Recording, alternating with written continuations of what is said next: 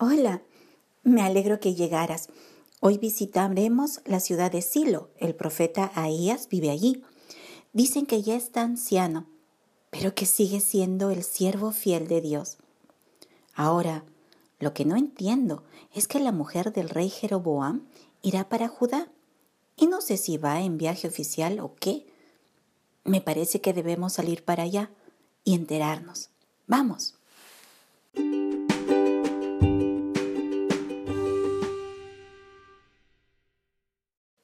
Leamos Primera de Reyes capítulo 14 del 1 al 6. En aquel tiempo, Abías, hijo de Jeroboam, cayó enfermo.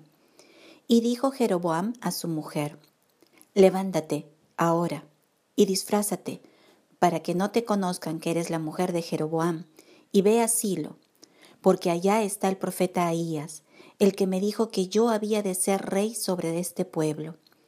Y toma en tu mano diez panes y tortas, y una vasija de miel, y ve a él para que te declare lo que ha de ser de este niño. La mujer de Jeroboam lo hizo así, y se levantó y fue a Silo, y vino a casa de Ahías, y ya no podía ver a Ahías porque sus ojos se habían oscurecido a causa de su vejez. Mas Jehová había dicho a Ahías, He aquí que la mujer de Jeroboam vendrá a consultarte por su hijo, que está enfermo. Así y así le responderás, pues cuando ella viniere, vendrá disfrazada. Cuando Ahías oyó el sonido de sus pies al entrar ella por la puerta, dijo, Entra, mujer de Jeroboam, ¿por qué finges otra? He aquí yo soy enviado a ti con revelación dura. Poco tiempo después del suceso con el siervo de Dios, cayó enfermo el hijo de Jeroboam, llamado Abías. Su nombre significa mi padre es Jehová. Lo más probable es que en el tiempo que nació este hijo, Jeroboam deseaba ser identificado como temeroso de Dios. En la cultura hebrea, la palabra que se utiliza para niño se puede usar desde la niñez hasta los 25 años aproximadamente. Aunque no sabemos la edad exacta, sí podemos ver que este hijo de Jeroboam era alguien que era sensible al Señor, como lo dice el verso 13, porque se ha hallado en él alguna cosa buena delante de Jehová, Dios de Israel. Aparte de la preocupación de Jeroboam como padre sobre la vida de su hijo, seguro que también pensaría en el próximo rey para dar continuidad a su dinastía sobre Israel, sin conocer aún que el Señor tenía otros planes. Jeroboam envió a su mujer, a Judá, donde se encontraba el profeta Ahías, quien le predijo que el Señor lo había levantado como rey de diez tribus de Israel. Es interesante ver que Jeroboam había instaurado en su reino toda una maquinaria religiosa, con sacerdotes y profetas, pero cuando quería conocer la verdad, buscó fuera de su invención religiosa a alguien que verdaderamente era siervo del único Dios verdadero, porque sabía que no le mentiría, que no le haría escuchar lo que sus oídos quisieran oír, sino la verdad. La mujer de Jeroboam emprendió su viaje, se disfrazó como una mujer de pueblo y llevó unos presentes al profeta Ahías como le llevaba la gente sencilla y no como los que le daba la realeza, completando así su disfraz.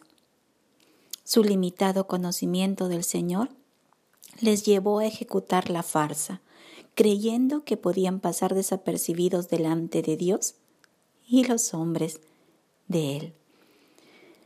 Esto nos recuerda cuando Adán y Eva pecaron en el Edén y se cubrieron con hojas y se escondieron. En su torpeza, adquirida por el pecado, pensaron que el Señor no había visto todo lo que ellos habían hecho. Cuán ingenuo es el ser humano al pensar que el Señor no ve lo que uno dice o hace a escondidas. Cuán torpe podemos ser los hombres al pensar que podemos disfrazarnos delante del omnisciente Dios.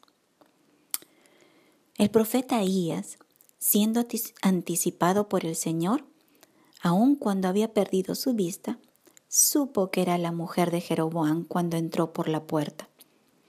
Y le anunció que lo que debía decirle de parte de Jehová era una revelación dura.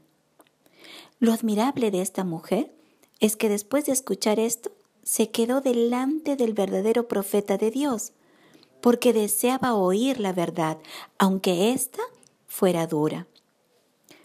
Hoy en día muchas personas huyen de la verdad, prefieren ser engañadas o adormecidas con mensajes livianos que no los incomode, buscando una falsa paz y tranquilidad. Anhelan solamente calmar sus conciencias y ser aprobadas en lo que hacen y dicen, teniendo una religión a su medida, gusto y conveniencia sin saber que están cayendo en aguas pantanosas donde nadie las podrá sacar, a menos que con clamor sincero y sin disfraz busquen al Señor para conocer la verdad, aunque ésta sea dura. El profeta predijo el castigo de Dios contra Israel, el profeta Isaías, y dijo, porque este pueblo es rebelde hijos mentirosos, hijos que no quisieron oír la ley de Jehová, que dicen a los videntes, no veáis, y a los profetas, no profeticéis lo recto. Decidnos cosas halagüeñas, profetizad mentiras.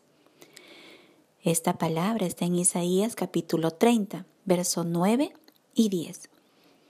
¿Acaso no hay semejanza de este pueblo con la sociedad de hoy? ¡Wow! Este viaje ha traído una convulsión en mi corazón.